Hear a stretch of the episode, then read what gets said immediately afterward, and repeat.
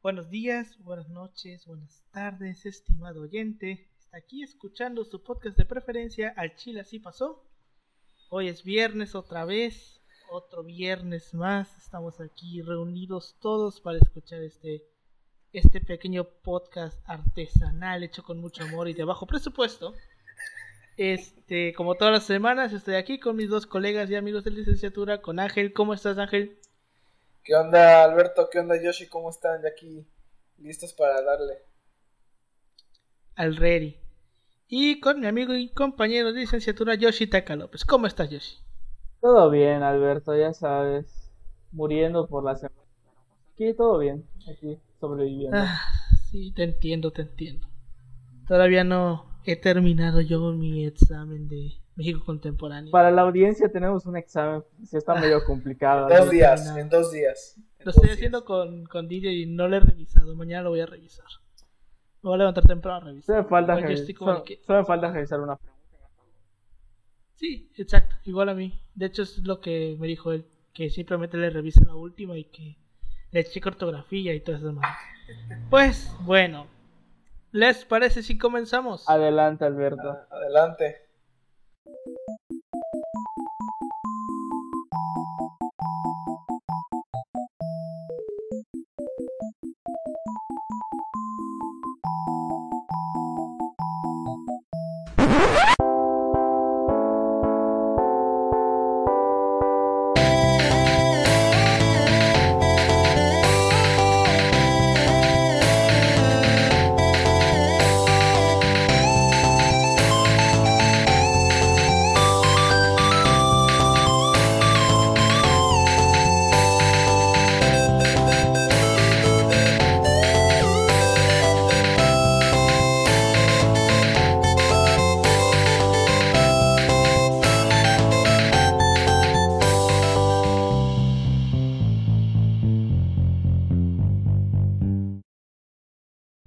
Bienvenidos a Chile así pasó, un podcast de historia mexicana y a veces mundial, donde su servidor, Alberto González, le va a contar a Ángel Paulino Chan y a Yoshitaka López una historia chusca, bizarra, increíble o surreal acerca de algún personaje, proceso o hecho acontecido en la historia. El día de hoy, eh, bueno, ustedes esto lo van a estar escuchando eh, el día 20 de noviembre, nosotros estamos grabando apenas el día 7. Entonces vamos a tomar esta fecha para hacer el episodio. A finales del siglo XIX, más precisamente en 1884, un oaxaqueño llegó por tercera vez a la presidencia de México. Este hombre no era cualquier persona, era un general que batalló contra los franceses en diversas batallas, como la batalla de Miahuatlán en 1866, la, batalla de, de la Carbonera también en 1866 y sobre todo la batalla de Puebla, que fue en 1862, donde a pesar de no ser el general al mando, fue uno de los comandantes más importantes. Este hombre, a pesar de haber llegado al poder abanderado del lema sufragio efectivo no reelección, al final se lo terminó pasando entre, entre huevo y huevo, de ida y de vuelta, y su mandato se extendió por casi 27 años. Durante todo este tiempo, a pesar de estabilizar al país económica y políticamente, en la cuestión social le fue de la vil chingada, haciendo de un México un país desigual, lleno de brechas sociales y de represión. Todo esto molestaba a muchos personajes, incluyendo a uno, un hombre originario de Coahuila, que creía en los espíritus e incluso hablaba con ellos este hombre retomó el lema de sufragio efectivo, no reelección, y se lanzó al ataque para acabar con la dictadura, entre comillas, para que no vengan a mamar, y lo intentó hacer de una manera pacífica. Sin embargo, a veces la paz nunca es- no fue una opción, y entendió que si quería cambiar todo eso, debía hacerlo por medio de las armas. El día de hoy, 20 de noviembre, les vamos a hablar sobre la Revolución Mexicana, pero vamos a irnos un poco fuera de lo normal. Y vamos a hablar sobre mitos y datos que surgieron a partir de este conflicto armado que marcó un antes y un después en la historia de México. Ay, ¿Qué aquí vamos con otra Ahí vez con el circo vez. mexicano. No, mames, es- sí, es muy cliché este pedo. Sí, es cierto. Es 20 de noviembre, nos tocó que viernes cae 20 de noviembre, güey. Ah, Hay hay que cierto, hay puente, hay puente. No vamos a tener clase de A huevo, hay puentecito, a huevo. Profe. Lorgio, si está escuchando esto, yo se lo advertí sobre las clases del lunes. Mi, mi gastritis empezó a manifestarse ya, güey. Pues sí. Bueno, entonces vamos a hablar sobre datos y mitos que surgieron alrededor de la revolución como tal, de sucesos que pasaron dentro de la revolución y de personajes. Este, vamos a empezar con el primero, que es uno tal vez de los menos conocidos, sobre que, perdón, Francisco Madero era espiritista, que bueno, nosotros ya hemos hablado de este tema. Sí hicimos ese episodio al final, Yoshinobu. No, no lo hicimos, Le pero tenemos ahí escrito. Bueno, lo todavía no. escrito. Bueno, no, pero para escribir esta parte del guion tomé este como referencia un texto que escribí para este episodio que íbamos a hacer hace iba a ser el primero, por ahí de febrero. Este, sobre este tema de, de Madero y el espiritismo que está muy cabrón y que te da un te da otra visión del Madero que normalmente conocemos porque obviamente esto no te lo van a contar en la escuela. Y Pues, dato curioso, suena una estupidez lo que lo de Madero, pero era una práctica muy común en el siglo, en finales del siglo XIX y Así principios del. XX. En muchos lugares, o sea, no solo Sobre todo en Yucatán, y no voy a en decir Yucatán igual, o sea, estaba muy extendido. así es. cosas de la vida. Pues bueno, Francisco Madero nació en Parras de la Fuente, Coahuila, el 30 de octubre de 1873. Madero es considerado como el principal héroe de la revolución, ya que fue él el que la empezó el 20 de noviembre de 1800 1910. Sin embargo, como ya estamos diciendo, hay muchísimos mitos alrededor de su figura. Tal vez, eh, tal vez el mito más enigmático sea en que el que Madero era un consumado creyente del espiritismo. Esta creencia floreció, como está diciendo Yoshitaka, en México en el último cuarto del siglo este, XIX. 19.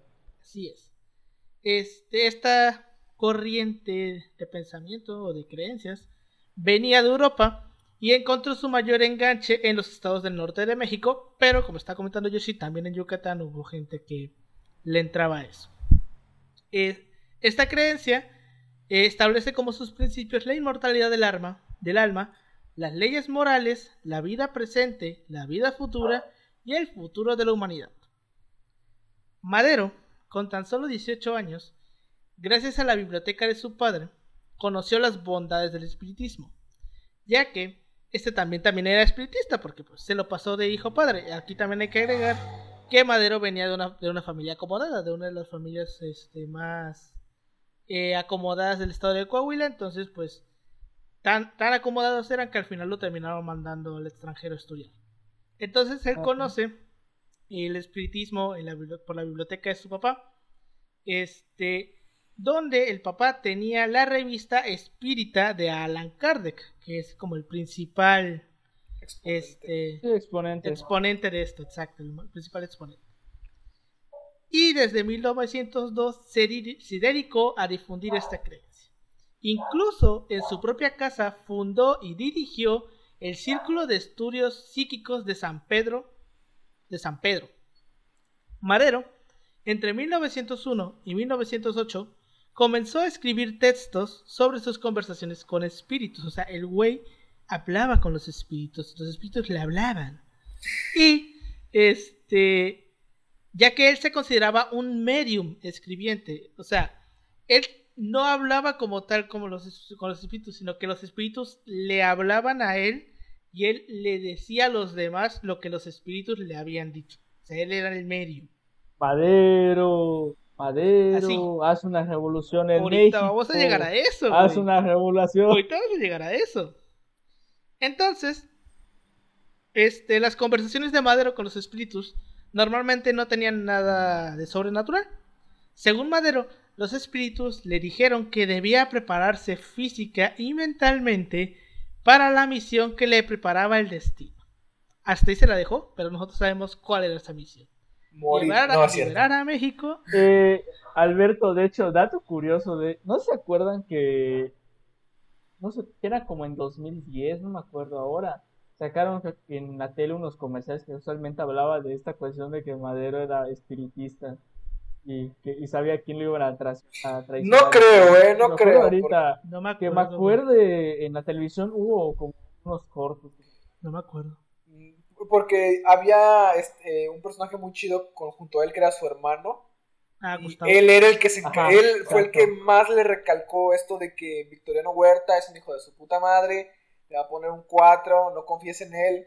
Es que, ta- es que también, ¿por qué no? Entre Victoriano Huerta y Felipe Ángeles, o sea, estás viendo y no ves, chavo. Güey, Bueno, pero, pues, esa, esa historia de cómo Gustavo Madero este, alertaba a Francisco Sí, de güey. todo lo que estaba haciendo Victoriano Huerta es el ejemplo más claro De de, amiga, date siempre digo, cuenta. ¿cómo? De la amiga, date cuenta. Aparte, amiga, ajá, amiga, date cuenta. Y sobre todo, este, que toda la presidencia de Madero la podemos resumir con una frase, que es la de estás viendo y no ves. Sí, güey. Porque sí. Madero cometió un chingo de cosas. O sea, el vato llegó con buenas intenciones, creyendo Sí. que con buenas intenciones iba a arreglar todo El, el el pedo. reformista, güey. El reformista. Buenas intenciones en México. Con intención de reformista. Ajá. O sea, el güey que llegó con Ah. buenas intenciones, pero como todas personas sabemos que con buenas intenciones no se arregla el mundo. Entonces, este hizo muchas estupideces que no se entiende por qué las hizo. Como por ejemplo, cuando llegó el gobierno dejó al- dejó parte del gabinete de Porfirio Díaz, es como el que, güey, si estás llegando, si estás si estás mamando con que este güey se tenía que ir, ¿por qué dejas a sus alegados en dos poderes? muchas cosas al final, como está diciendo, como está diciendo Paulino, este Gustavo Madero le arpetía mucho a Francisco sobre el pedo de Victoriano Huerta, tanto que una vez este Gustavo Madero estuvo espiando a Victoriano Huerta y lo encontró cenando, creo que con Felipe Ángeles, la verdad no con Félix Díaz, perdón, Félix Díaz. con Félix Díaz, este en el Globo, en la Ciudad de México, conspirando cómo iban a matar a Madero. Entonces, Gustavo Madero lo agarra a Victoriano Huerta y lo lleva con Madero y le explicó de que no, lo encontré, este, conspirando con Félix Díaz, diciendo como, como esto, aquello, y bla, bla, bla, bla, bla, tiene tiempo que lo estoy siguiendo, ajá. Y este, y, y Francisco Madero perdonó a Victoriano Huerta, güey. Güey, No es que me lo imagino así como de, como de la, la pareja esta de que no, chiquita, mira, es que yo te amo. Sí, Yo güey. jamás haría nada en tu contra. No sé, a mí se me viene, a mí se me viene esta, esta frase, dicen, no te preocupes, estamos chavos, todos podemos cometer errores. X somos chavos.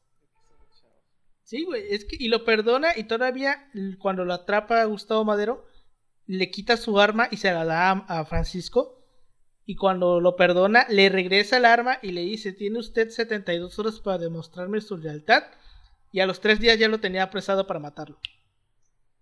Ay, Muy bien ay, ahí. ay. Bien ahí. Pues bueno, este, continuando con el tema del espiritismo, a Madero los espíritus lo traían cortito. Los espíritus le decían que debía entregar su cuerpo y tiempo al espiritismo. Madero tiene dos periodos donde registra comunicaciones con espíritus. Nota, si quieren leer más sobre este pedo de Madero, de los espíritus y todo, hay un libro muy chingón que se llama El espiritismo de Madero, creo que se llama así. Este, de Alejandro Rosas, ¿cómo se llamaba Yoshi?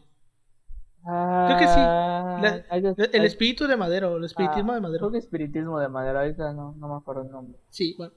Es, creo que es de los últimos libros que ha sacado Alejandro Rosas. Él se dedicó a estudiar toda esta parte de Madero, con un montón de cartas y todo. Entonces está muy chingón ese libro. Pues bueno, Madero tenía dos periodos donde registra comunicaciones con espíritus.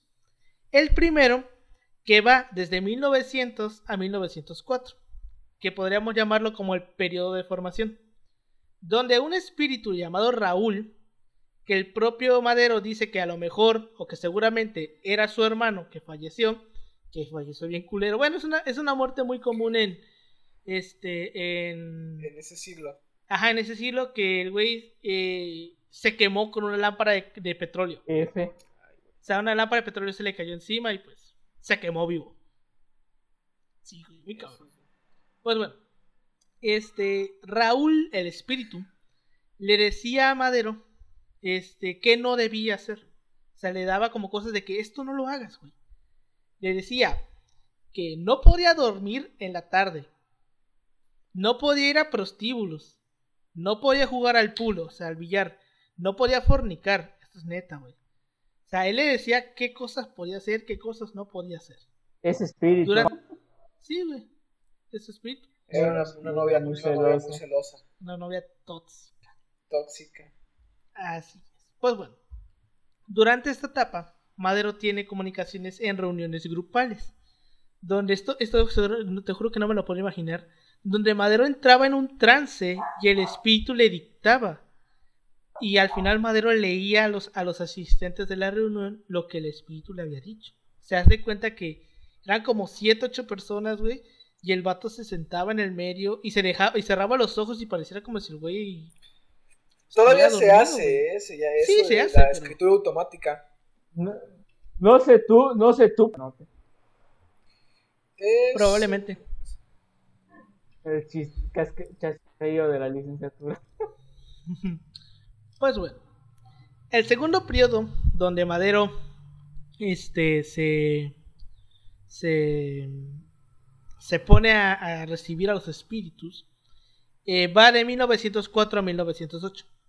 En este periodo, ya no es Raúl el que le habla a Madero, ahora es José, el cual presumiblemente sea su bisabuelo, José Francisco Madero. Pero esto solamente es una mera especulación, no se sabe. En este periodo, empiezan las comunicaciones chingonas que influyen a que Madero inicie la revolución. Según Madero, los espíritus le dijeron que debía prepararse física y mentalmente para la eh, misión que, les, que le deparaba, el destino, que era liberar a México del camino al vacío al que se dirigía. O sea, que quitara por fin Palabras más, palabras menos. Los espíritus le decían que tenía dos opciones elegir una corona de espinas o una corona de laureles. Pero que él era el que iba a elegir cuál agarraba. Está muy fumado este tipo de cosas, güey. Por obvias razones, Madero eligió la corona de laureles. Es entonces cuando los espíritus le dicen que tiene un compromiso con la patria entera y que no tenía permitido fallar en su misión. Y finalizan diciéndole que ahora su cuerpo ya no era de su propiedad, sino de la patria. Mira nomás. Verga, güey. Muy, muy nacionalista. Parece como si estuviéramos leyéndolo de un libro de texto. A huevo. Pues bueno. En una de las tantas pláticas con espíritus, en la del 30 de octubre de 1908, el día de su cumpleaños 35, Madero parecía estar listo para emprender su lucha. Aquí cita de el diario que llevaba Madero con sus comunicaciones. Cito. Querido hermano, ¿estás en condiciones de dirigir a los demás, de impulsar a tus conciudadanos por determinada vía cuyo fin verás con clara evidencia de los elegidos? Has sido elegido por tu Padre Celestial para cumplir una gran misión en la tierra.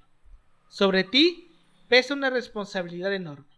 Has visto gracias a la iluminación espiritual, el, precipicio hacia donde se precipita tu patria.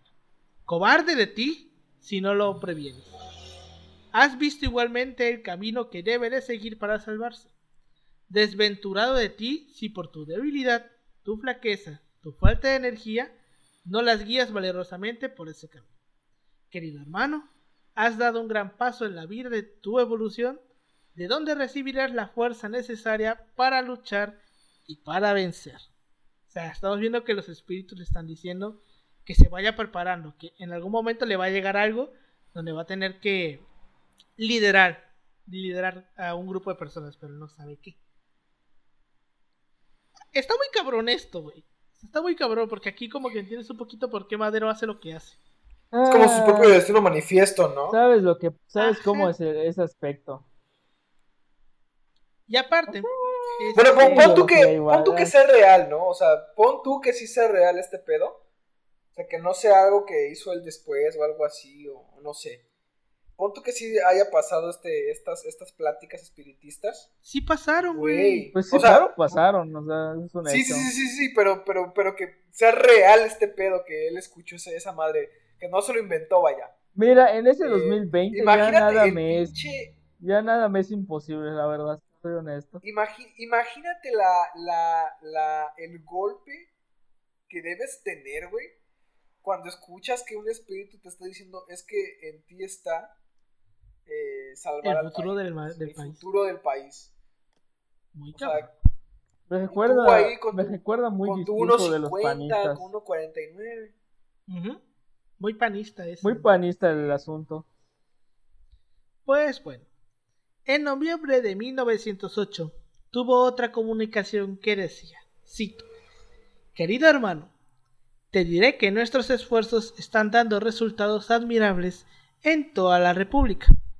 Defiende en tu libro, paréntesis, la sucesión presidencial, los intereses de ese pueblo desventurado. Todo esto, aunque doloroso, contribuye para preparar el desenlace, el desenlace del gran drama que se dará en el territorio nacional en el año de 1910. O sea, aquí el vato ya le estaba diciendo, o José, porque aquí está hablando con José, ya le estaba diciendo que en 1910 algo iba a pasar y que tenía que estar preparado para eso. O sea, básicamente los espíritus le estaban diciendo va a estallar una revolución, solamente que Madero no lo sabía. Esta fue la última comunicación de la que se tiene registro. Pero chécate esta mamada. Esta, esta conversación que les acabo de leer no está firmada por José, o sea, no fue José el que le dice esto. Fue un personaje que tenía por iniciales BJ. O sea, BJ. El grande, el jefe, el jefezote. Benito Juárez, güey. Benito Juárez. Entonces se dice que Benito Juárez le, se comunicó con Madero para decirle que en, mil, en 1910 le iba a estallar algo, güey. No manches. Es que está muy cabrón esto. ¿Qué hace Juárez en, Coahuila, güey? A lo mejor estaba de vacaciones. Huyendo.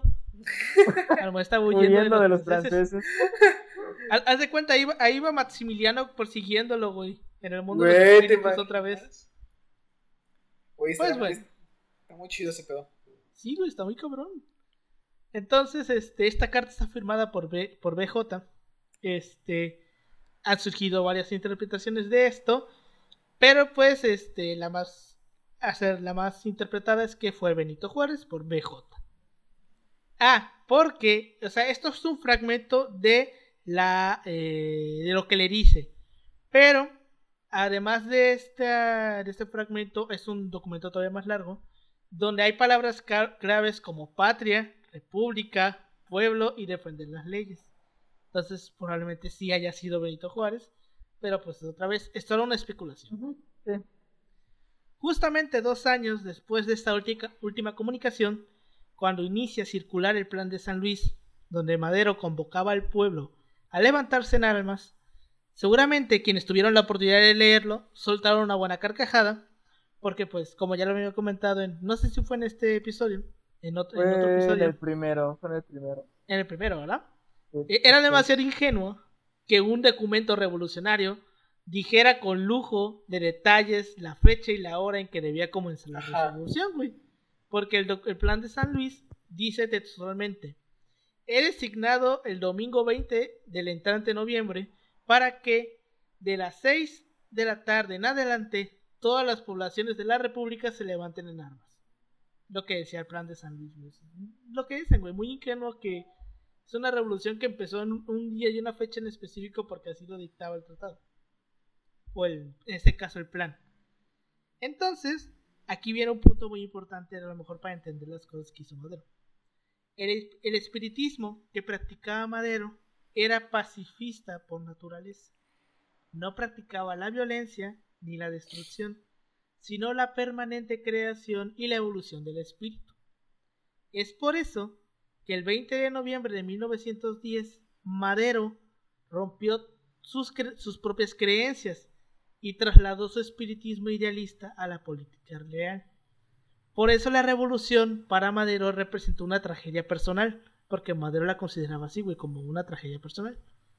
Madero no estaba preparado para caminar ese camino, y pues su fugaz gobierno así lo demostró, güey, que no queda duda de eso. Obviamente, las contradicciones políticas y sociales del México revolucionario lo rebasaron por completo.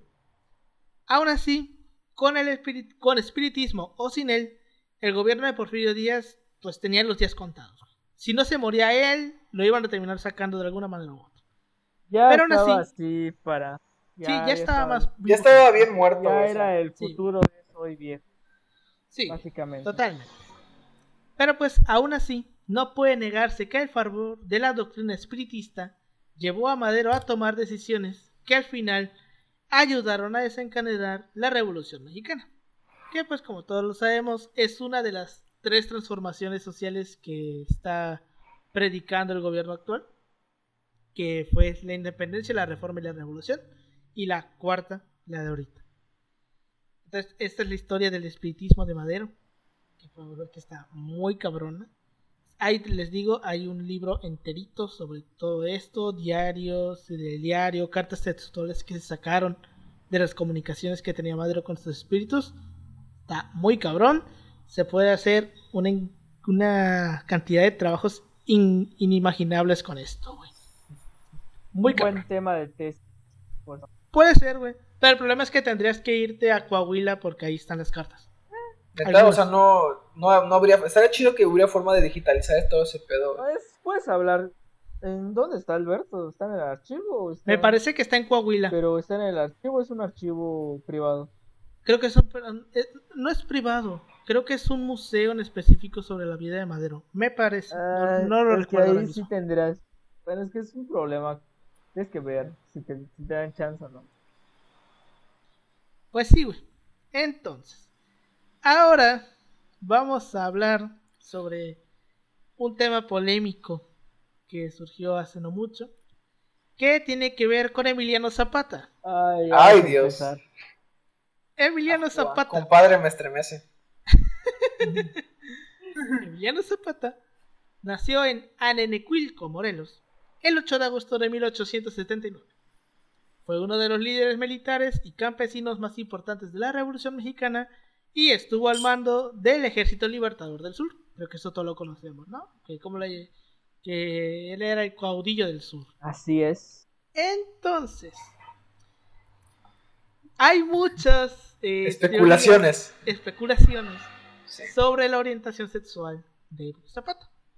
Porque pues este se dice que se, se vio envuelto en hechos polémicos con Ignacio de la Torrimier, que era yerno de Porfirio Díaz. De la Torrimier, fíjense esta mamada, era maestro en historia de la Universidad Iberoamericana.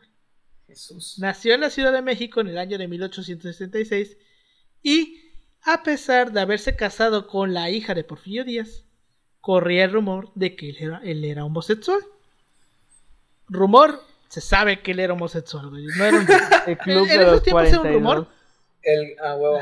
ahí vamos a ir con eso. En ese tiempo era un rumor, pero ahorita nosotros sabemos que, efectivamente el vato le gustaba el arroz con popote. Entonces, este, su nombre figura además en el viejo relato conocido como el Baileros 41, donde autoridades arrestaron a 42 homosexuales por realizar una fiesta clandestina en 1901. Creo que todos conocemos esta historia. Era un baile de 42 personas, 21 vestidos de hombre y 21 vestidos de mujer, este, que los agarró la policía. Incluso este, se presume que este, la esposa lo habría descubierto en pleno acto con otros hombres. Pero que nunca lo denunció ni lo hizo público. bueno, ¿qué, ¿qué, vas, a denunciar contra? ¿Qué, ajá, ¿qué vas a ¿Acusarlo con su papá? O sea, déjate eso, en, en, en el espíritu de la época eh, era quemarse socialmente ella, o sea, quedar en vergüenza. y, y de, hecho todavía ahorita existe bastante en todo, en cualquier sociedad del mundo, las clases con varo, güey, tienen mucho como que sentimiento de, ay, ¿qué va a decir la gente? Y en ese tiempo todavía más. Muchísimo peor. Aquí viene un punto muy importante que quiero resaltar sobre esta teoría. En la novela, novela. De Con Pedro- letra grande, No, con, letra grande, negritas, mayúsculas, separadas por cada un, un renglón. Novela. Historia. 20. Novela el número 20. histórica. En la novela de Pedro Ángel Palau, Zapata, así se llama la, así se llama la novela, cita supuestos testimonios del que fuera líder de secretario del líder campesino, o sea, secretario de Zapata, que era Manuel Palafox, alias el Ave Negra, donde insinuaba que el líder revolucionario mantuvo relaciones homosexuales. De nuevo, novela.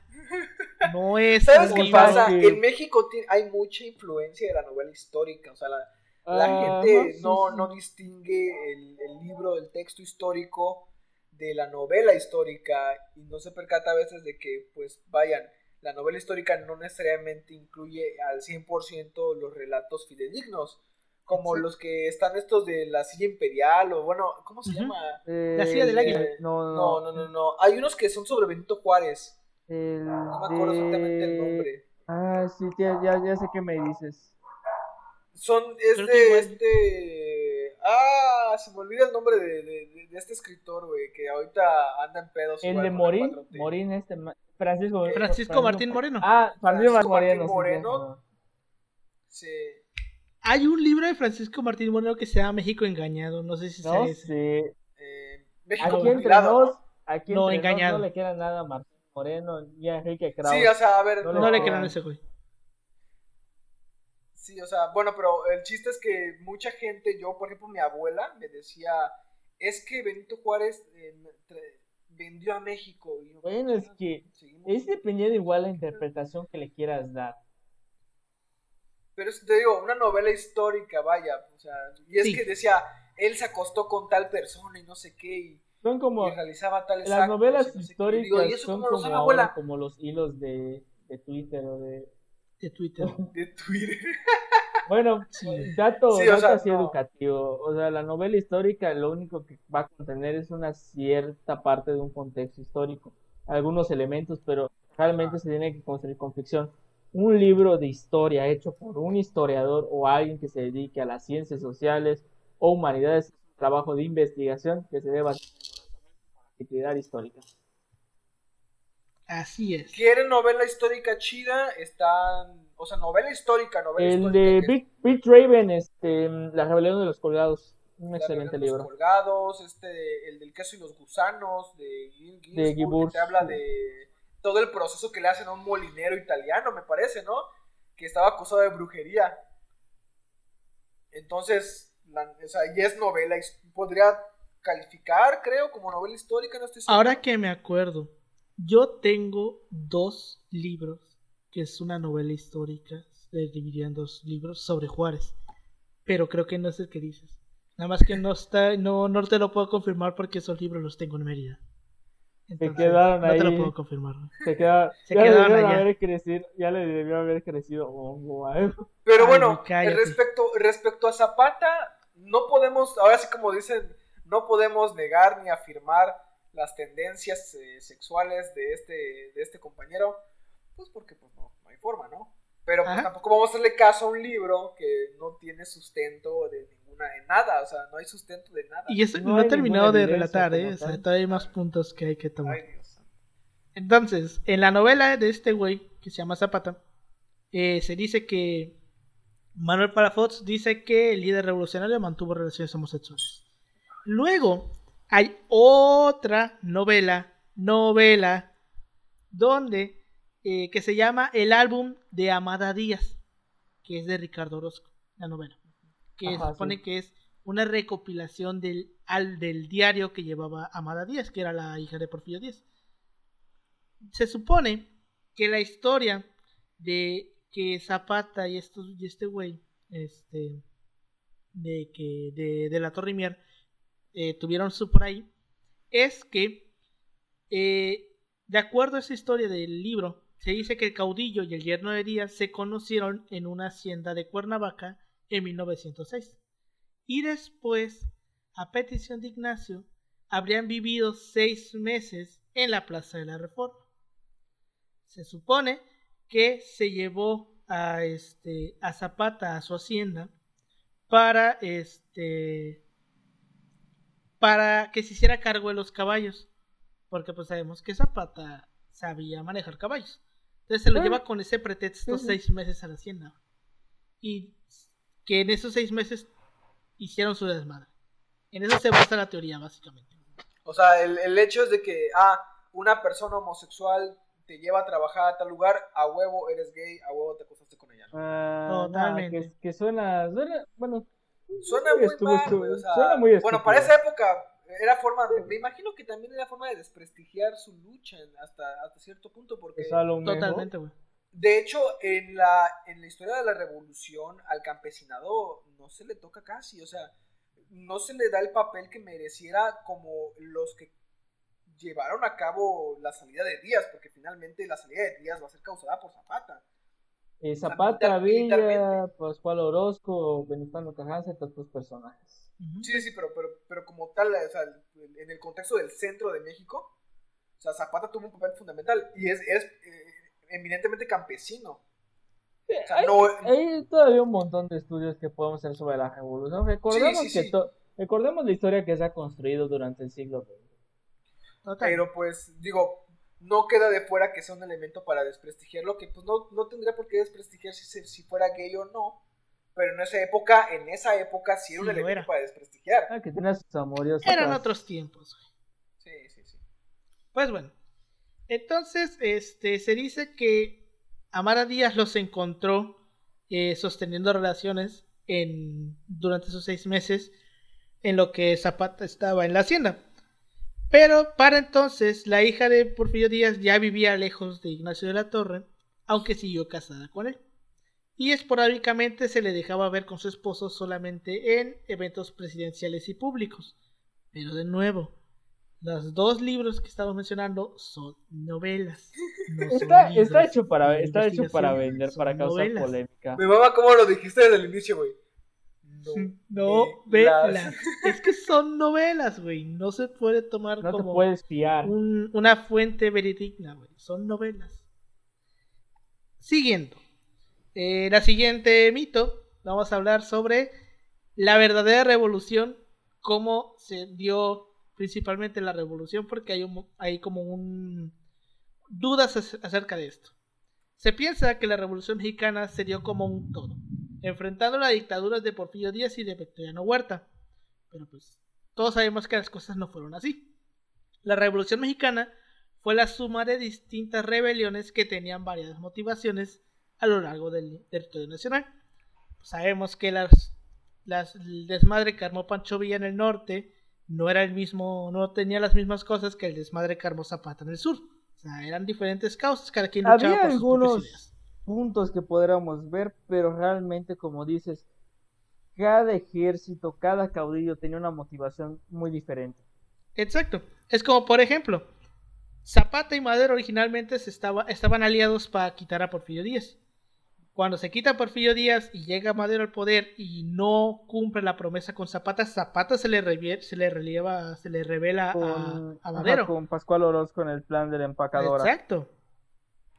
O lo que casi no se platica luego, güey, que en la península de Yucatán el proceso revolucionario fue prácticamente inexistente. 1915 llega, ya es tardío, ya. Exacto, o sea, mira, y te, te digo esto, en Yucatán ya hablamos de que ya llega un ejército ya bien armado y todo, llega con con el primer cuerpo de, aviación de la revolución.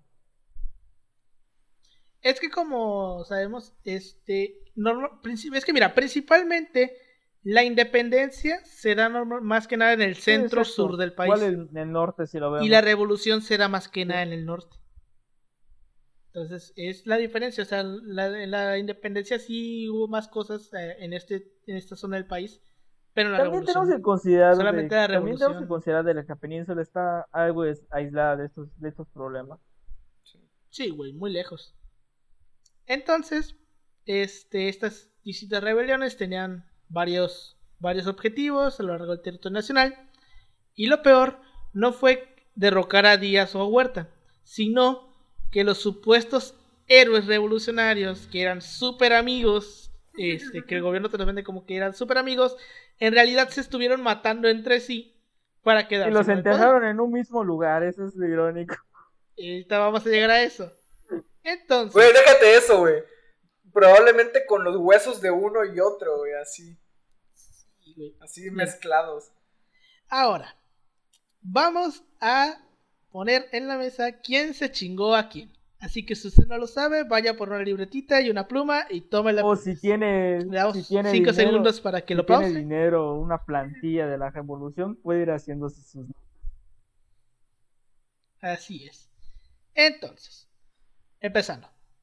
Madero se chingó a Porfirio Díaz, desterrando la Francia. Que bueno, chingarse entre. Bueno, sí, chingarse porque eh, él es el que provoca la salida de Porfirio Díaz hacia Francia, ¿no? Huerta se chingó a Madero en la docena trágica. Que ya sabemos cómo es eso, ¿no? Carranza se chingó a Huerta, exiliándolo a Jamaica, y también se chingó a Zapata, el 10 de abril de 1919, en la emboscada en la hacienda de Chinameca, Morelos. Obregón, por su parte, se chingó a Carranza el 21 de mayo de 1920 y a Villa en una emboscada el 23 de julio de 1923. No, se especula, Calles. se especula, ¿no? No, se sabe que era ¿Cómo que Obregón, sí se sabe que es Obregón. Se lo Se chingó, güey. Es Se que lo chingó, güey. Se lo, va- se lo cargó a la vez, se lo cargó, Sí, güey, güey. se lo cargó. Se lo chingó. No había otra. ahorita hablamos de eso, pero sigue. Va, va, va. Sí, sí. Calles, Va, va. por su parte, se chingó a Obregón el 17 de julio de 1928. Más ya sabemos, en ese desayuno donde León Toral llega y le mete un, un disparo y lo último que hizo Obregón es denme más totopos. Y finalmente, Cárdenas, que fue el último que quedó, se chingó a Calles exiliándolo a los Estados Unidos después del maximato. Entonces, hay un, incluso hay una, hay una infografía este, que está en forma de las láminas Las estas que te plant- venden en la las, papelería. este, estas cosas. Las, eh, Las láminas Bueno, aquí las conocemos como. Ay, eso es el nombre. Plantillas. Planillas las, las conocemos aquí. Ah, planillas. Bueno, planillas. yo las conozco como láminas. Y eh, cuando me decían así, vete por una lámina de la revolución. Para nosotros lámina la- es como hacer un y- papel bomb. Bueno, para nosotros. Ah, huevo. Nunca entenderé ese tipo de cosas, pero bueno. Cosas de provincia. Sí, güey. Entonces, este. Hay una lámina por ahí rondando en el internet con las flechas de quién se chingó a quién. Está chingona esa. O sea, agarraron una, una, una plantilla, una foto de esa lámina y le pusieron flechitas. Y pues así es como sabemos quién se chingó a quién. Entonces, se dice que los revolucionarios eran todos amigos, que este, se ayudaban entre sí, pero en realidad estaba horriblemente lejos de, la- de eso. Este, sabemos que algunos se odiaban entre sí.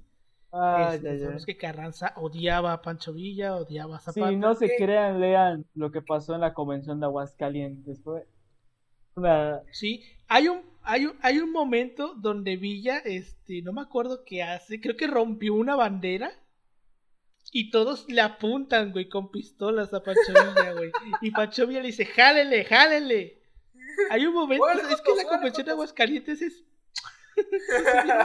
Ay, es es un Es desmadre. que igual eh, podría parecer extraño, pero eh, prácticamente todo proceso revolucionario, verdaderamente revolucionario, eh, tiene estos fenómenos. O sea, gente que se anda matando entre sí por el poder porque hay un vacío de poder que hay que llenarse. Ajá, de sí, como que el- Y hay. Y hay es como que el...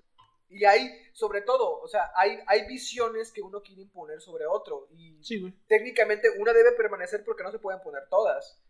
Entonces ahí ya la forma en la que lo Es que si a cabo, hablamos pues, de la revolución, por ejemplo, pues, Pau, todo lo que unía a los caudillos era Porfirio. Una vez que, una vez que ajá, se ¿ya lo qué? ya iniciamos un proceso revolucionario muy cabrón. Muy cabrón. Sí. Pues sí. Entonces, así llegamos a este lo que tiene que ver sobre la verdadera revolución. Y vamos a pasar con eh, uno de los datos más enigmáticos también de la, de la revolución. Y es sobre José Doroteo Arangulo, Arango Arámbula, mejor conocido como Pancho Villa. José Doroteo Arango Arámbula nació en San Juan del Río Durango el 5 de junio de 1878. a los 16 años mató a un hombre y todas las versiones sobre el caso coinciden en tres puntos. Por una parte, en el que el muerto era, el- era un personaje de cierta rele- relevancia, o, de al- o que al menos era de mucha mayor relevancia que tenía. Doroteo Arango. Por otra, que eh, había intentado eh, abusar de una de las hermanas de, de Doroteo Arango y que finalmente este güey escapa y se refugió en el monte eh, a consecuencia de este hecho. Son un poco más probables. Entonces, se dice que este la leyenda de Pancho Villa empieza a actuar en que el muerto podría haber sido un funcionario gubernamental, un hacendado, un capataz o un propietario de unas tiendas, de unas tierras en las que Arango trabajaba como mediero. Doroteo llegó a tiempo para ver eh, el intento de abuso contra su hermana, fue a buscar un arma y le disparó antes de que se consumara la violación. O a lo mejor ya, o bien esta se consumó y el muchacho no le quedó de otro remedio que vengarse. Pero de que se chingó a alguien, se chingó a alguien. Ah, se cargó a alguien. Totalmente. El hecho de haber cometido un asesinato no, no lo ponía fuera de la ley. O sea, era como que, ah, mataste a alguien. No pasa nada. Es normal. Tranqui, tranqui, no pasa nada. Estamos chavos. Exacto. El pedo era que cuando huye y se va a los montes, pues para de algo tiene que vivir. Y se empezó a dedicar a robar a los que pasaban por ahí. Y eso sí era muy mal visto, sí era muy castigado por la ley. ¿Por qué? Porque pues era muy mal visto que normalmente estas personas que estaban ahí robando en los caminos eran peones que habían escapado de haciendas y que le robaba le robaban a los hacendados, güey. Entonces, por eso es- era muy mal visto. Entonces, este, cuando huye a las montañas, se une a una banda de forajidos, donde se dice que este, el líder se llamaba Francisco Villa y que estuvo con ellos un buen rato hasta que en uno de los típicos asaltos de forajidos, güey, ya sabes, matan al líder, a Pancho Villa. Y Pancho Villa, original, por así decirlo, este, le dice a Doroteo Arango que él va a seguir, él, él es el siguiente líder, pues, o sea, como que le pasa el poder sabiendo que ya va a morir. Y Pancho Villa, o Doroteo Arango, en su honor, se cambia el nombre a Pancho Villa. Esa es como la teoría más aceptada. También hay otra de que simplemente Pancho Villa dijo, pues, "Hey, me están buscando en un montón de lados, me voy a cambiar el nombre. Y se puso Francisco Villa. Creo que hay uno igual donde. Creo que era su abuelo, no acuerdo exactamente. Ah, igual hay otra de. Que tenía un familiar que se llamaba Francisco Villa y se lo tomó de ahí. Ajá, igual. Pues son cosas que no sabremos. Pero pues la más aceptada es esta de que el líder de la banda se llama Francisco Villa. Y que de ahí este toma el nombre. Ahora vamos a hablar sobre la constitución de 1917. Porque la constitución es este, por decirlo, como el resultado global de la revolución. En la constitución de 1917, los debates para este, redactarla iniciaron el 1 de diciembre de 1916 en el Teatro Iturbide en la ciudad de Santiago de Querétaro. Y estos terminaron el 31 de enero de 1917. La nueva constitución se presentó el 5 de, de febrero de ese mismo año y entró en vigor en mayo de ese mismo año de 1917. Ahorita vamos a ver unos puntos muy, muy curiosos sobre todo lo que tiene que engloba esta constitución, sobre todo el lugar donde se hace. Entonces, la constitución mexicana consta de 136 artículos, divididos en 9 títulos y 16 artículos transitorios, que sinceramente no recuerdo qué son los, los artículos transitorios, güey. Lo vi en derecho, pero ya no me acuerdo. Eh, eh, que alguien de derechos nos los deja ahí en el chat. En los comentarios. Así es. Entonces, el documento fue firmado por 209 diputados en 1917. Desde entonces, se le han hecho 706 reformas y ha sido traducidas a 40 lenguas indígenas. Ahora vale De hecho- 10 y lo puedes comprar por 10 varos. Así es. Me parece que el presidente que más modificó la constitución, no me acuerdo si fue Salinas de Gortari o si fue Peña Nieto. Es que Porque Peña le metió reformas estructurales. Sí, no me acuerdo quién fue el que más le modificó. Pero está entre esos dos, entre Salinas de Gortari y Peña Nieto. Entonces, el artículo más reformado, justamente de lo que estamos hablando, es el artículo 73, que habla sobre las facultades del Congreso. O sea, es el que más lo reforman para darse o quitarse facultades entre los diputados y senadores, ¿no? Y solamente 22 artículos del texto original se conservan tal cual como se escribieron. O al menos al momento en que se escribió esta, este artículo que me encontré, que fue en mil- en 2018. Entonces, hasta 2018, 22 artículos seguían exactamente igual a como se habían escrito 100 años antes. O 101 años antes. Se dice que la pluma con la que se firmó la Constitución fue la misma con la que se firmó el Plan de Guadalupe en 1913, que fue el plan con el cual Carranza desconoció a Victoriano Huerta como presidente. Pues, Básicamente la historia de México está llena de planes y de planes. Básicamente Un las declaratorias. de Aquí no declaramos la guerra con una declaratoria de guerra, hacemos un plan. Porque Plan de Veracruz, plan de Casamata, otra vez el plan de Veracruz. Ay, es un desmadre, muchísimo. Iguala. Y nunca se siguen. Es lo, es lo, es lo, es lo, es lo curioso. Ya, un plan como- ya te, como te que da está- idea de como que eso es lo que se va a seguir. tardando, Como que está tardando mucho frena en hacer un plan. Sí, güey. Bueno, si Sí, güey. algo de historia. Ya ves. Muy cabrón, muy cabrón. Entonces, aquí no hacemos declaratorias de guerra, aquí hacemos planes. El artículo más extenso de la Constitución es el artículo 41, mientras que el más corto es el artículo 75, que literalmente solamente dice que por cada senador propietario de un curul se elegirá un suplente. Esto es lo que dice el artículo. No dice más. Y por eso cuando votamos por diputados y senadores tienen- siempre tienen un suplente. Por este artículo. Eh, Lo cierto- No, los preliminares, los preliminares son Sí, otra pero cosa. eh, igual otras cosas que igual aparecen. Pues sí, es- está muy interesante el debate de los plurinominales. De hecho, el otro día estaba escuchando un video sobre ese pedo. Este, está muy interesante este pinche video.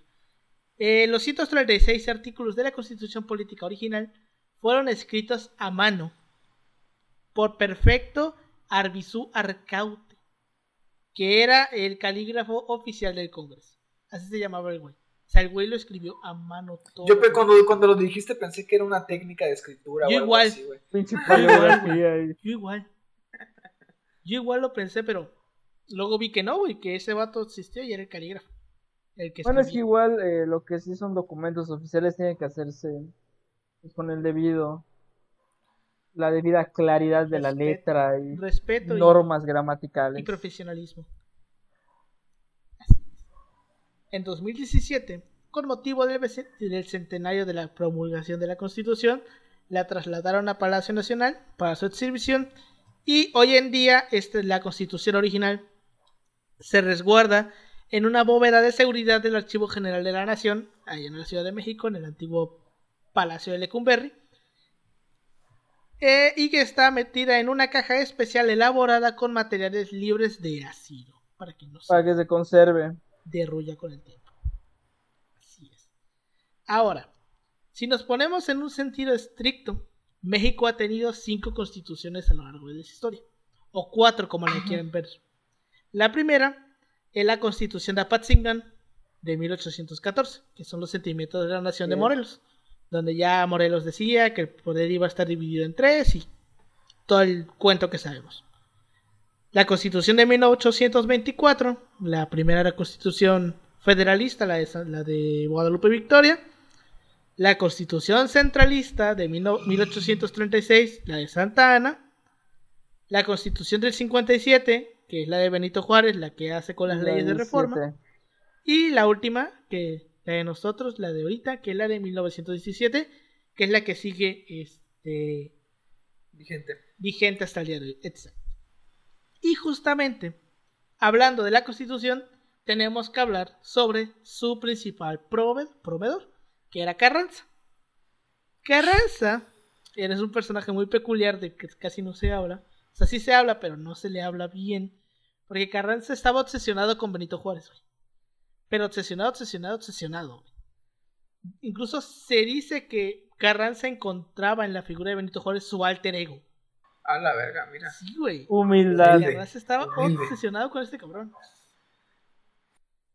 Ahora, desde que tomó las riendas de la revolución constitucionalista, Carranza se vio a sí mismo como el nuevo Juárez, güey. Ejercía el poder como el propio Don Benito, como el hombre de Oaxaca. Con sus amigos se mostraba frío e impasible y frente a sus enemigos impacable. Ah, ya empezamos. Ya ves. Le movía la historia y el sentido de sus decisiones, eh, ya que solamente tenían lógica a la luz de su profundo conocimiento del pasado. Le Historia llamó maestra de vida. Sí, güey. Este, a su ejército le llamó constitucionalista porque este Benito Juárez había llamado a su ejército durante la guerra de reforma el ejército constitucionalista. O sea, le copió el nombre a Benito Juárez. Porque pues, según Carranza, este, ambos perseguían el mismo fin, que era restablecer el orden constitucional. En su ruta, cuando Carranza es eh, expulsado de la Ciudad de México, siguió varios lugares de los que siguió Benito Juárez. Se fue a este a Veracruz, justo como lo hizo Benito Juárez durante la Guerra de Reforma, y Benito Juárez lanzó desde ahí las leyes de reforma. Y si, si Benito Juárez lanzó unas leyes desde Veracruz, pues ¿por qué Carranza no, güey? Y lanzó la ley agraria del 6 de enero de 1915. Desde Veracruz, güey. O sea, si él lo hizo, pues ¿por qué yo no? En su ruta de lo que iba siguiendo, expulsado de la Ciudad de México, Carranza puso en vigor la añeja ley del 25 de enero de 1862, que fue expedida por Benito Juárez, la cual servía para juzgar a los traidores de la patria, con la cual habían sido juzgados Maximiliano, Miramón y Mejía en 1867. Y Zapa- este, Zapata. Carranza la recoge para poder combatir a los enemigos de la revolución. O sea, el güey la usó para poder matar a sus enemigos. Leyes es lo Entonces. mejor. Así es.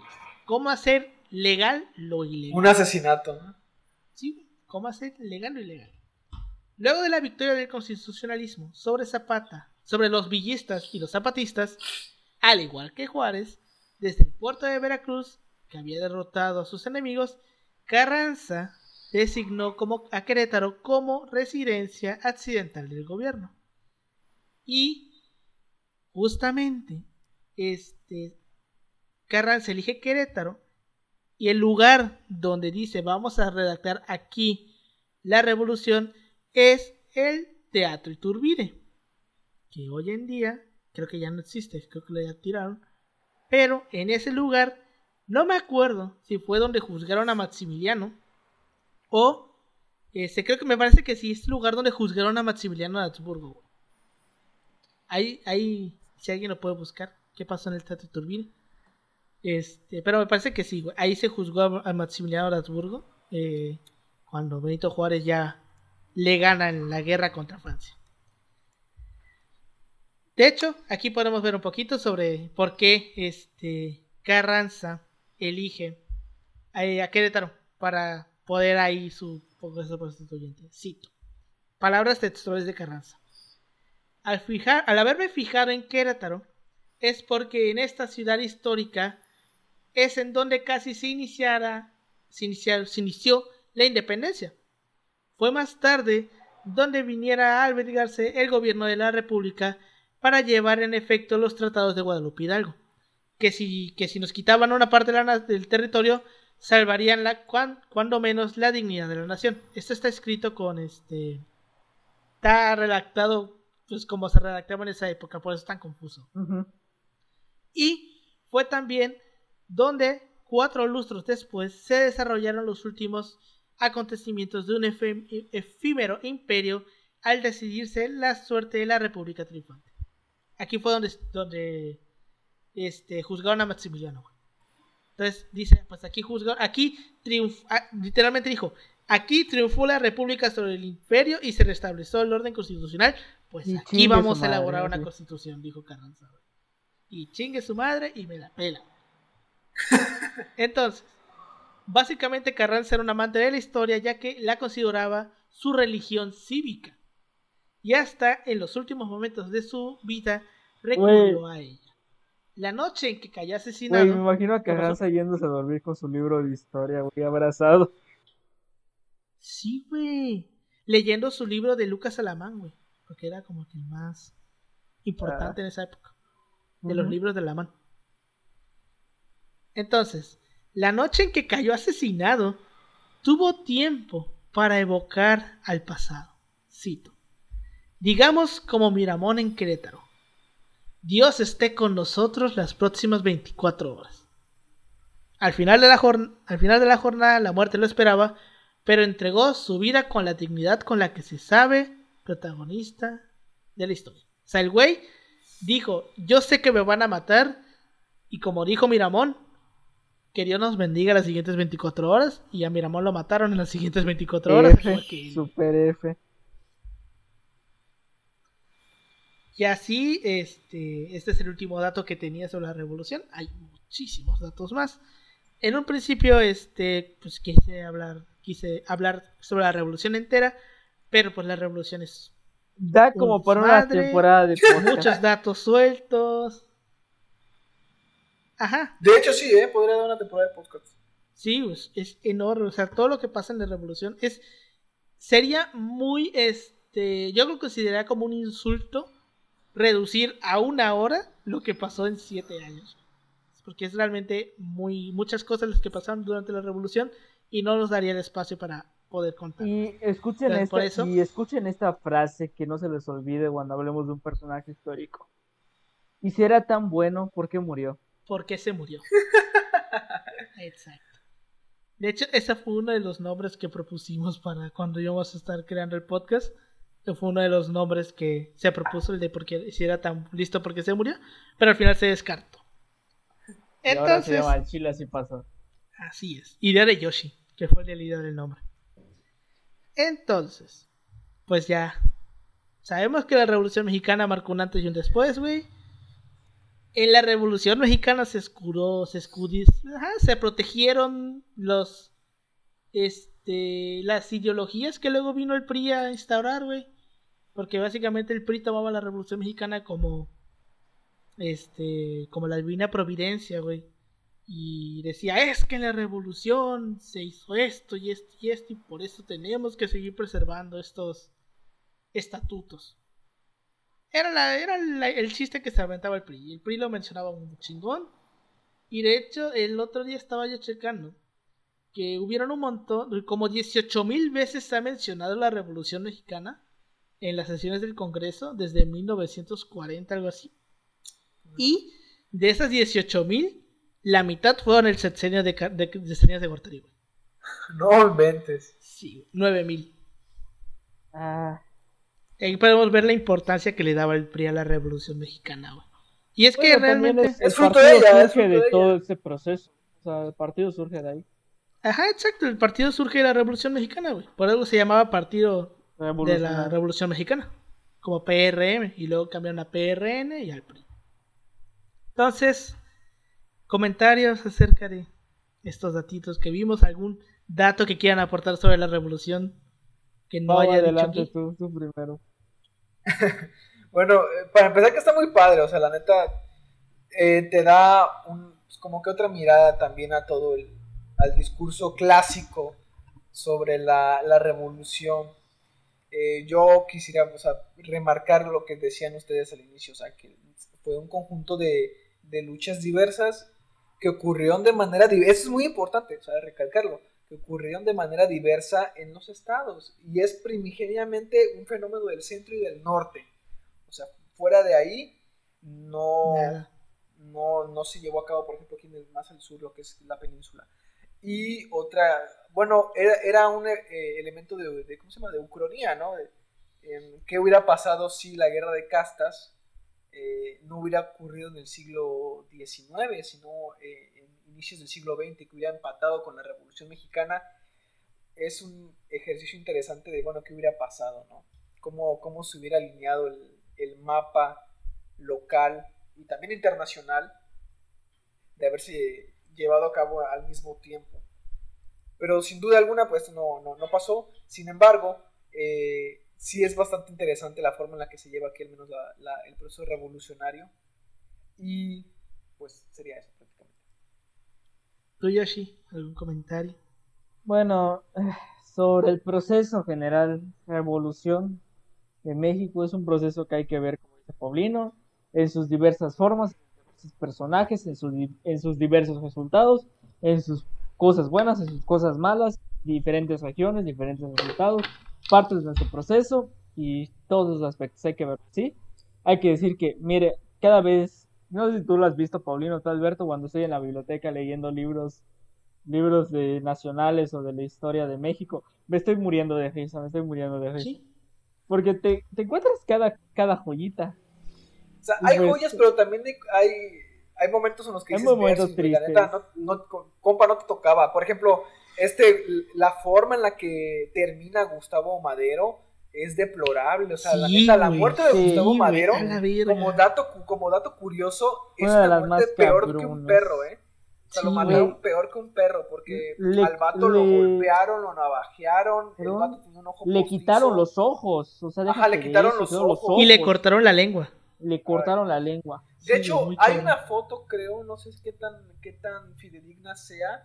Eh, vean el buen cadáver de, de, Gustavo Madero, cómo termina. No, lo, no le hacen el así el close over, no sé cómo se dice. No le hacen el eh, zoom. El zoom, sí. zoom en esa época. Eh, pero sí está bastante eh, maderado. Pau, igual, bueno, aunque no me guste tanto recomendarlo, pero pueden ver el vuelo del águila es que lo produjo Claudio. Eh, hay una parte, hay una parte, una parte de la escena trágica donde muestran la muerte de Gustavo Madero. Ah, pues que... ahí está como bueno, no, no, bueno, es que para mí no está tan gráfica, pero para algunos puede estar sin gráfica. Es un personaje polémico, pero por ejemplo, Paco Ignacio Taibo II tiene un libro que se llama Temporades o Pilotes y también una serie que, bueno, fue una un programa de un capítulo que se llama, o cinco capítulos, se llama Temporadas o Pilotes también. Y el vato narra esta historia con un ambiente de dibujo de novela negra. Y te, te platica de la muerte también de, de, Gustavo Madero. O sea, está muy padre también y de la, el fin que tendrán Pino Suárez y, Madero, ¿no? Y los Madero en general. Pero esto está como, como joya narrativa, valen bastante la pena y te ponen en contexto también. Eh, una, una joya más de la tragicomedia llamado México. Sí, ahorita que estás mencionando a Paquinacho Taibo, justamente eh, como estábamos comentando Yoshi hace rato, todos los héroes revolucionarios, a excepción de Porfirio Díaz, de Obregón y de Zapata, están en el, movimiento, en el Monumento a la Revolución. Y como ya estamos viendo, estos güeyes odiaban entre sí. Y pues, este, yo tengo un amigo que vive en la Ciudad de México que me dice que cada 20 de noviembre le gusta ir al Monumento de la Revolución para escuchar cómo se revuelcan en sus tumbas, güey. Porque pues están todos juntos. Ay, Pero, qué bonito. ahorita que estás mencionando a Paco Ignacio Taibo, según Paco Ignacio Taibo, los huesos que de Villa que están ahí son de una mujer. Ah, que no es Villa, es una mujer. Y la verdad, no lo dudo, güey. Ajá, no lo dudo, porque bueno, vaya, ¿qué, es más importante para, para la persona que está construyendo una narrativa? Pues no tanto los huesos, sino decir que es un del héroe. Ah, que la gente crea que es del héroe y ya con eso armas una narrativa nacional. La leyenda de los militares es lo mismo. Al final solo es, es, resultado de la historia de bronce que se construyó. Totalmente.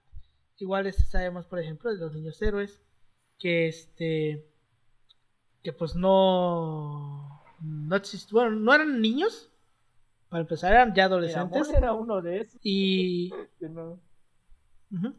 y los este restos que según encontraron curiosamente al centenario de la batalla de Cerro Pultepec pues probablemente no sean de ellos pero dicen que sí es que sí son. Entonces según Pagnes Taibo dice que este los huesos de Villa que están ahí no son este de él. Y también hay un dato muy curioso sobre Zapata. Y es que, como todos sabemos, la, Revolución Mexicana la convirtieron en un mito, güey. Es un mito. Y como parte de ese mito, los zapatistas este, o bueno, más bien tanto la historia oficial como los zapatistas dicen que todos, por decirlo, nacimos ya con nuestro destino hecho.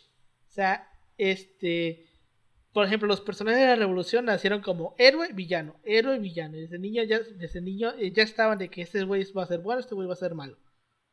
Y hay una, una- como una, un chiste, si se puede llamar, o una narrativa muy que me gusta mucho, que es de Alejandro Rosas, que es que en una conferencia él justamente está hablando sobre la revolución y fue una de las fuentes para este capítulo. Está hablando de que los zapatistas eh, siempre han defendido que Zapata desde niño ya, ya estaba pensando en la patria, güey. Que desde los nueve años, un Zapata de nueve, ocho años ya estaba pensando en la patria. Es como que, güey, un niño de nueve años no está pensando en la patria, Güey, estaba pensando Está que iba a comer hoy, güey. Estás viendo. Ajá. Ajá, ¿qué va a comer, no? o que voy a jugar hoy o no sé. Y que dicen que siempre la historia oficial pone a Zapata como un como un pobre, güey. Como un pobre campesino, cuando Zapata no era pobre. Era un terrateniente, ¿no? Ajá, era- era- eh, tenía tenía tierra. tierras, o sea, no era el más Así rico, no era el hacendado, vaya, no era el Pero hacendado. tenía- pero una buena en un fuente nivel para vivir, era clase o sea. media. Ajá, el vato no tenía problemas para vivir, se iba a comer en restaurantes franceses, se dice que su comida favorita era la comida francesa, güey. Este, entonces, ponen como que Zapata era un pobre, porque parece ser que para ser un héroe nacional tienes que ser pobre de niño. Este, y está ahí Emiliano caminando por los campos a los nueve años. Y en eso este, está ahí caminando por su casa y ve a su papá sentado en una roca llorando. Y que le pregunta, papá, ¿por qué estás llorando? Y el papá levanta la cabeza y como que voltea la cámara imaginaria.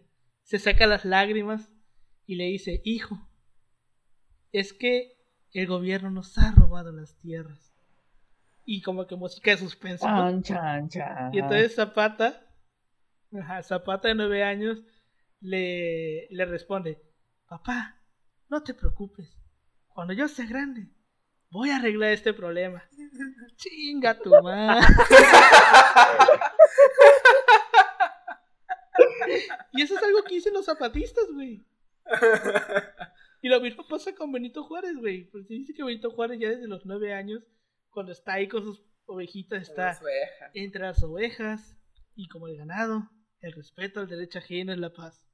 Sí, Recitándosela a las ovejas, ¿no? Sí, güey, recitándosela a las ovejas, güey, mirando a la cámara, tocando la flauta de carrizo que no tocaba, güey. Son cosas que son de la historia oficial, pero como todos sabemos, este, si vieron la conferencia que les co- recomendamos la semana pasada y la antepasada, sí fue la, ante- sí fue la pasada, ¿no? Sí, No. fue la paz. No, no, fue fue, la la antepasada, la porque antepasada. no ha salido el episodio. Fue la la de pasada. Chichen, fue la de La de y todavía en el de el 2 de octubre les puse ahí un, un audio antes de que hablamos sobre una dimos una un coloquio de historia pública donde justamente yo hablé de esto de la historia oficial y pues estaba yo hablando de que esto no es exclusivo de México no pensemos que solamente en México este, pasan estas cosas. creamos una historia y ya. O sea, eso pasa en todos lados. Por ejemplo, en Estados Unidos, cuando los gringos le cuentan a sus alumnos, a sus niños sobre por qué Estados Unidos se quedó con los territorios de México, ellos cuentan que eran tierras abandonadas, que nadie este, vivía ahí y que solamente había uno que otra persona que eran estadounidenses. 50-50, la verdad. Ajá, 50-50, porque tampoco era como que era súper parte desarrollada. No vivía nadie ahí, de hecho. Pero, según los gringos, ahí vivía gente y que el gobierno mexicano era súper malo con ellos. Ay, como si ellos los no hicieran nada. Y todo. Entonces ellos, en pro de la libertad de las personas que vivían ahí, invadieron México para darles libertad a esos pobres hombres. Y para poner esclavos ahí luego de que. Y pues no, güey, o sea, la, la invasión estadounidense no fue por eso, o sea, es la excusa que dieron fue de que los, los eh, soldados mexicanos de la frontera habían hecho algo a un estadounidense y que por ese güey le declararon la guerra. Esa fue su excusa. Pero en realidad nadie vivía ahí, güey. Eran muy pocas las personas que vivían ahí. Eran pueblos perdidos en medio de la nada. Entonces, decir que ahí vivía gente reprimida, pues no, porque nadie vivía ahí. Bueno, vivían pues- algunos grupos, pero como que ellos estaban así, Ajá, más que nada vivían. Había, había, había más mapaches que personas. eh, básicamente. había más tribus de estas americanas de. Bueno, se se les ha llamado chichimecas, se les llama, se les, bueno, en general les llaman chichimecas, pero, Tribus eh, americanas. ¿no? pero, o sea, tienen Ah, sus chicanos. nombres. Tribus Son parte de los pueblos americanos, totalmente. Ah, ajá, entonces, o sea, todos los países tienen su manera de contar la historia. En México decidimos contarla de una manera muy pendeja, pero pues todo lo tenemos, entonces no hay que pensar que solamente en México pasa esto. Aunque pues sí en México se destaca mucho Es sobre más bizarro. Ane, Es más bizarro. aparte que es más bizarro Más bizarro. y que tiene menos sentido en algunos momentos, este, se destaca mucho lo que son héroes. De que pues los héroes eran héroes desde que nacieron, que los villanos eran villanos desde que nacieron, que pues los héroes están en el, en el cielo y los villanos están en el infierno. güey. Y aunque imaginemos, por ejemplo, el, ejemplo de Porfirio Díaz, o sea, la historia mexicana lo tiene como en el infierno, güey. A veces por algunas cositas que van investigando los, los historiadores, sube al purgatorio, güey. A veces sube una mano al cielo, pero siempre está ahí, güey. En el purgatorio o en el infierno. Y es eso. Así es como el gobierno quiere contar la historia. Si quieren saber más sobre este tipo de cosas, vayan a ese, a ese video. Está en la página de Facebook. Este es la, la última parte. Aún así les recomiendo que vean todo. Es una hora, como si estuvieran viendo un programa. Pero ese tiene video. Y este también va a estar grabado en video. Ya el episodio de ayer de Thompson salió con video. Esperemos ya a partir de la siguiente semana y de todas las siguientes semanas ya no haya más problemas con el video. El de ayer tuvo algunos problemas que sinceramente ya estaba muy harto. Este. Y pues salió con algún que otro desperfecto que ya la siguiente semana no va a ocurrir porque ya vi qué fue lo que pasó. Estábamos chiquitos Este, todavía. Estamos aprendiendo. Sí, estamos aprendiendo. Y ahí en, YouTube le puse, güey, que un asterisco. Este, este episodio fue el primero que hicimos en video. O el primero que se renderizó bien en video, más bien. Y si tiene algún error, pues la siguiente semana ya no va a ocurrir. Y pues con esto llegamos al final de este magnífico podcast. Ya llevamos una hora veinte. Un tiempo razonable. Y este.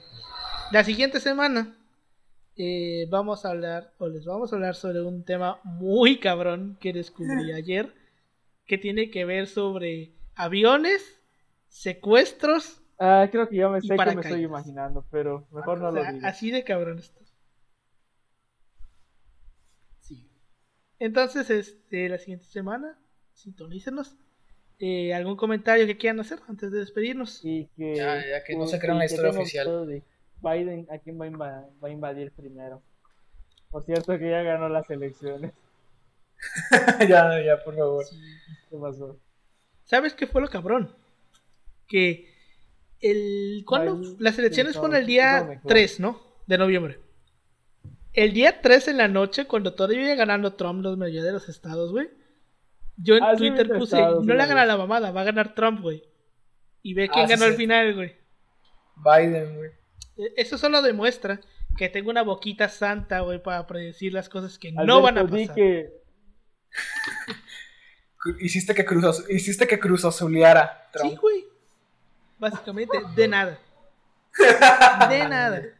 Le diste la suerte Cruz Azuleña. Sí es. Muy cabrón. Pues bueno, con esto llegamos al final de este bonito, bien hecho podcast artesanal y de bajo presupuesto. Este, si hicieron la siguiente semana, ya les como nos comentaba, vamos a hablar sobre aviones, este, secuestros y paracaídas de una historia muy cabrona. Este, que me encontré por ahí ayer. que veo que tiene potencial. Y pues, es, sí, sí jala, sí jala. Y pues, muchas gracias por habernos escuchado. Recuerden, este, no hay que ser un pobre para cambiar el país. Y cada vez que tengan que contar quién se chingó a quién, cuando les digan, nah, no te creo, ustedes respóndanle al chile así pasó. Muchas gracias por habernos escuchado. Muchas gracias a todos. Cuídense.